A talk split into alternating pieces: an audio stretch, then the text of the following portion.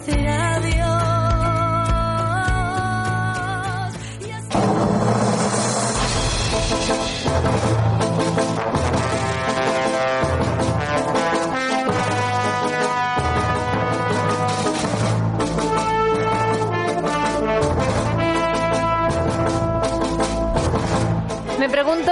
habrá ocurrido, qué le va a ocurrir en esta última sección del verano a Tintín. Enrique Falcó, buenas tardes. Muy buenas tardes, amiga Esther. A Ay, ti y a qué todos alegría recibirte. De la tarde contigo. ¿Qué tal? Pues Estamos estupendamente. Aquí, aquí, mm, Javi Valle y yo escuchando esta sintonía, que será la última vez que suene mm, Sí. con una energía y una y una alegría. Qué pena que se acabe ya esto, ¿no? la, de, pues las sí. aventuras de Tintín que nos queda por comentar. Verdad que sí.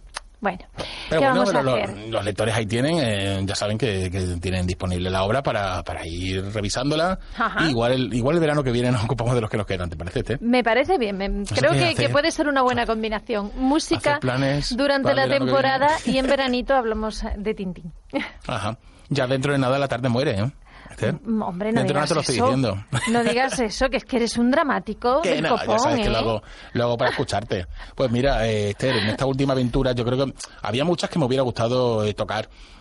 Por ejemplo, Las joyas de la Castafiore, ¿no? Que ya sabes que es un libro que me gusta mucho. De hecho, así eh, ese nombre Se se, lo di, a, a mi, se, se lo di a mi, a mi programa porque es, es muy significativo y es muy muy divertido porque se presenta a la Castafiore en el castillo y allí se arma una especie de, de novela de estas de, de Agatha Christie, ¿no? Donde, donde todo es mentira, nada es lo que parece.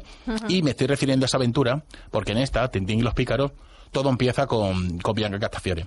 Bianca Castafiore está de, ya sabemos que es una diva de la época, donde en aquel cómic podemos ver todos sus caprichos y todos sus delirios de, de diva, y se encuentra por América, por América del Sur.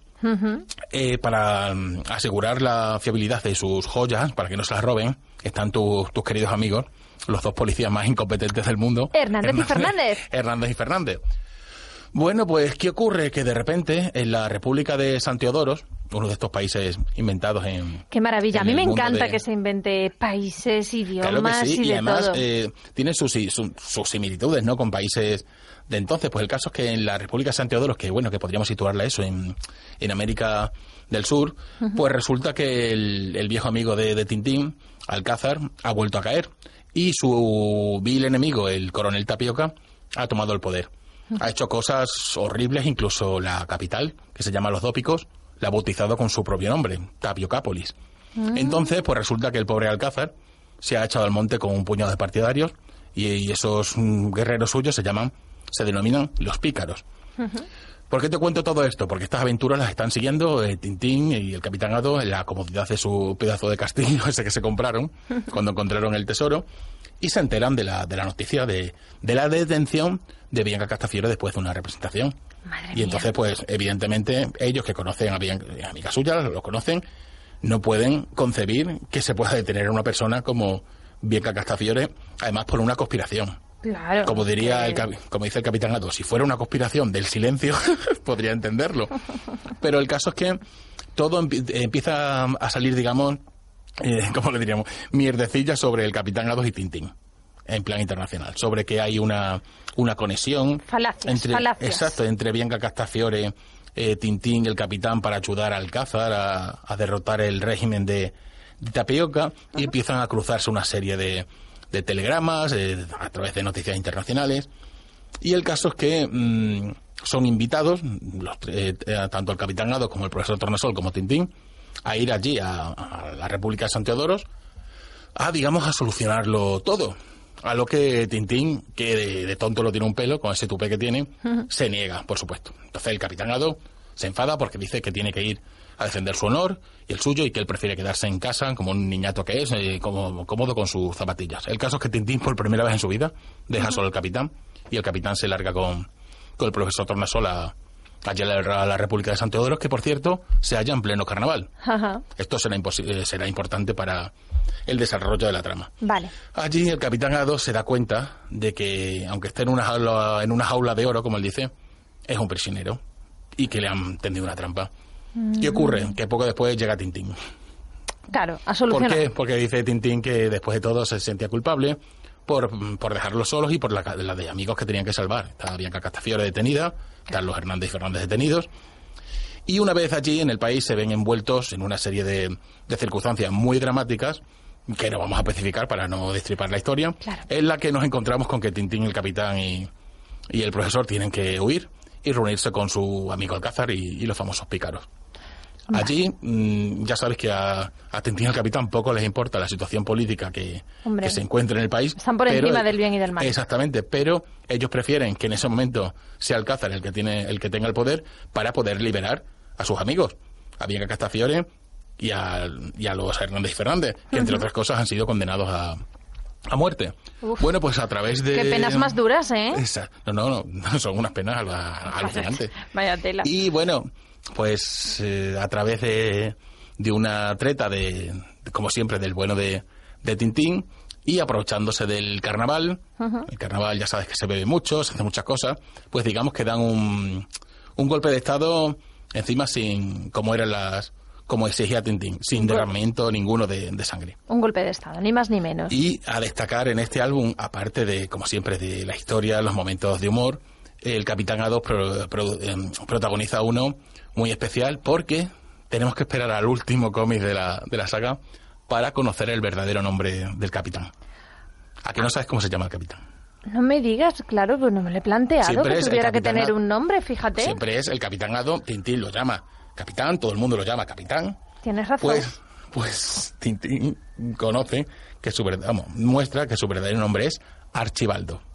Hombre, ¿por qué no se iba a llamar Pedro? Se llama Archibaldo Adolf. Ay, ay, y es ay. una de las cosas que más me gusta. A mí también me gusta, me parece un cómic muy especial. Porque, bueno, mm, como siempre digo, en las primeras traducciones de los álbumes de Tintín hay muchos arcaísmos, ¿no? Y entonces eh, utilizaban siempre la palabra don como si significara eh, patrocinado por. Y entonces el whisky y los Cholomon, también whisky ficticio, eh, en su día whisky ficticio, que es el whisky que bebe el capitán, los Cholomon patrocina el carnaval de Tapiocápolis. Y entonces se puede ver un gran desfile por las canchas centrales de la, de la ciudad. Un montón de carrozas, con un montón de disfraces, entre otros, gente disfrazado de, de Asteris, por ejemplo, que era su rival más directo en el mundo del cómic, allá por la época donde, donde salió este libro. Y hay un gran cartel que pone Carnaval y debajo Don de los Chlomon. Y te digo que es muy especial porque yo utilicé ese nombre mucho tiempo para, para mi blog y para una columna que tenía en un medio público. Mm, Anda, anda. Y lo dicho, que me parece un cómic muy especial, mm, tiene cosas significativas, como que Tintín no lleva sus famosos pantalones de bombacho, lleva como unos pantalones en plan pana de esta de los, de los 70. No me digas. muy- sí, sí, fue muy criticado en su día. ¿Por qué? Y- ¿Criticado? Mm, ¿Qué pasa? No lo sé, porque eh, digamos que estaban y esa esa imagen de Tintín que la estaban que la estaban cambiando Ajá. y se, también se ve a Tintín luciendo un casco con el símbolo de la de la paz. Y... y eso a pesar de lo que se acusó a su autor de bueno de sus de sus ideas y tal pues también dice mucho en favor de del reportero más simpático y más genial de, del mundo entero. También se nota se, se presiente a un Tintín un poco ya cansado de tantas aventuras. No me digas. sí por eso al principio él prefiere quedarse tranquilamente en vez de ir a meterse en problemas. Pero como siempre le sale la la raza que, lle- que lleva dentro y una vez más, gracias a él, vuelve todo a la normalidad y sus amigos por fin encuentran la libertad. Lamentablemente hay una crítica en el cómic. Cuando llegan, cuando el profesor llega, el, el profesor y el capitán Ados llegan a, a la República de ven un pueblo chabolista y al lado ven un cartel que pone Viva Tapioca. Cuando todo acaba, Alcázar ya tiene el poder, vuelve Tintín y sus amigos en el avión y pasan por el poblado chabolista y está exactamente igual, pero pone Viva Alcázar. Vale, o sea que es una crítica, en un par de viñetas, una crítica por ¿no? Desde Hacia el tema de las dictaduras que se produjeron en aquellos años en, en algunos países jóvenes sudamericanos. Claro, a través del cómic, a través de la literatura en cualquiera de sus formas, los autores siempre, pues, eh, pues eso, intentaban de alguna manera mm, expresar, ¿no? Lo que les eh, provocaba, lo que les hacía sentir la situación política, la situación eh, social en, en el mundo. Y, Exacto. y esta no es una excepción. Y para, para terminar, quería destacar una frase de los Hernández y Fernández, que cuando están a punto de ser ejecutados, como siempre en el último segundo, interviene Tintín y los salva, y mientras el capitán Haddo los está desatando, les dice, ¿Y qué? Solo faltaba un segundo, ¿verdad? A lo que uno de los policías responde, no lo sé, se me paró el reloj. A mí me parece francamente, francamente genial. Sí, porque Y- además estos personajes es como que siempre andan un poco al despiste, ¿no? Sí, al despiste, pero desde luego consiguen que, que nos destornillemos, vamos. Pues bueno, pues eh, ya vemos otra fantástica aventura de Tintín. Eh, la verdad es que nos eh, da un poquito de pena tener que despedirle en esta temporada, pero bueno, ya, Pero ya bueno, les está mm, diciendo Enrique que probablemente claro. en junio Sí, ya el año que viene. del año que viene vuelvan, Nos vuelvan las muchas, aventuras de Tintín. Muchas, muchas aventuras de ¿Cuántas, Tintín. ¿Cuántos álbumes hay de Tintín? Pues oficiales hay 23 álbumes. Ajá. Luego está el primero del país de, de los soviets, que digamos que, que se reeditó en su día, pero bueno, que eso no es... Eso es otra, como digo yo, eso es otro rollo. Y luego hay uno que es Tintín y el arte alfa, del que solamente quedan los bocetos, que tampoco, y luego que sí, el escenario de Tintín, que es el Museo Imaginario. Aventuras, aventuras importantes, 23. Y importantes de leer, mm, 18 o 19. Bueno, porque Pero eso es una cosa muy personal. Claro, claro, evidentemente, porque luego de, cuando decimos eh, que, que no son los que no son oficiales, ¿cuáles son? Vamos, oficiales, sí son ya oficiales, pero mm, en mi humilde opinión no, no se engloba dentro de lo que significa el, el personaje de Tintín, porque lo último simplemente son bocetos del último álbum en el que estaba trabajando Jorge y entonces murió y se, se interrumpió. Entonces, mm, publi- publicar una serie de bocetos no puede ser considerado hoy en día como una aventura de Tintín. Sin embargo, como eso significa vender millones de ejemplares, pues se, se edita y se saca así. Ya entiendo, ahora yo ya no lo considero yo no lo considero una, una aventura de Tintín. Y el primero el país de los soviets es simplemente eh, bueno un divertimento de la época muy diferente que, que incluso el propio Jorge en su día mm, reconoció como un error de juventud y yo creo que tampoco tiene tiene mucho que, que Tampoco ofrecer. hay que pero bueno, meterlo ahí. pues como curiosidad no está mal echarle un vistazo, pero vamos, yo animaría a nuestros oyentes a que se cogieran. Eso, sus, sus Tintín, las aventuras de las que hemos estado hablando todas estas semanas, todo este verano, la del tesoro, del secreto del unicornio, la de la luna, la de las bolas de cristal y el templo del sol, este último, Tintín y los pícaros, algunos de los que hemos comentado como la joya de la Castafiere, y dedíquense a, y que se dediquen a, a divertirse, a entretenerse y aprender, que ya sabes, Esther, que con Tintín se aprende mucho. Bueno, bueno, desde luego que sí, con sus aventuras solamente, pues eso, mm, imagínate la cantidad de, mm, bueno, pues situaciones casi reales a las que se, que se ve sometido y todos los trucos, eh, no solo suyos, sino del capitanado, que, bueno, lo de Hernández y Fernández, Claro, de ahí bueno, se aprende poco, ¿no? Sí, se aprende a intentar no ser incompetente. Ah, bueno, pues mira. Y luego pues de Tintín también, también se aprende, además de ser valiente, se aprende a ser una buena persona, una persona Solidaria. solidaria, valiente, comprensiva, compasiva. Desde luego, Tintín es el héroe. Es un ejemplo seguir. Es el héroe. ¿Qué más? Eh, ¿Qué más podemos decir? Si es que con eso se resume todo. Es el uno. Es el uno, es el number one. Pues ha En fin. sido, amiga Esther, ha sido un placer poder haber dedicado estos minutillos este, estas últimas semanas de, de verano para que los amigos de Canal Extremadura y de la tarde contigo conozcan un poquito más la figura del, del mejor periodista del mundo entero. Desde luego, y yo para estoy nosotros muy ha sido contento también. si, exacto, si alguien le ha podido simplemente llamar un poquito la atención y, y, abrirle ahí las expectativas de ver qué se puede encontrar, yo me quedo contentísimo.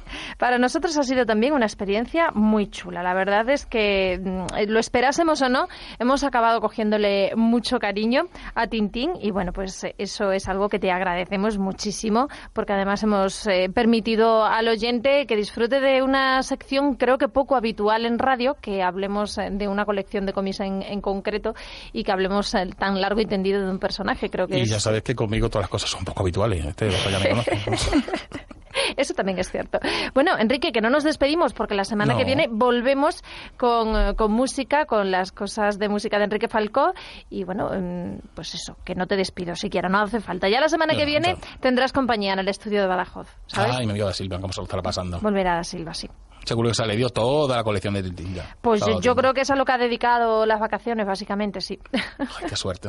Bueno, pues eh, que aunque se acabe esta sección de verano, Esther, que a mí me encanta, no sabes cómo me gusta escuchar todas estas cosas en los podcasts de Canal Extremadura. Son Me encanta. eternos. Eso es Son una, eternos. eso es una maravilla. Eh, Son como Tintín, eternos para siempre. La verdad es que sí. Si te ha gustado esa sección y quieres seguir escuchándola el resto del año, recordando esas anécdotas, pues ahí están los podcasts para que puedan disfrutarlas eh, los oyentes. Enrique, nos tenemos que que marchar, que llegan los chicos de los eh, servicios informativos, llega última hora y toda la actualidad de Extremadura y del resto del mundo. Nosotros, eh, bueno, pues eh, tenemos que despedirnos. mañana no venimos, acuérdense que es el día de Extremadura, seguro que lo tiene muy presente, pero acuérdense que la tarde contigo no tiene emisión mañana, pero sí que volveremos el lunes con la nueva temporada a partir de las 4 de la tarde. Ha sido un placer ofrecerles esta temporada veraniega y esperamos que le guste lo que tenemos preparado a partir del lunes. Que tengan un feliz puente.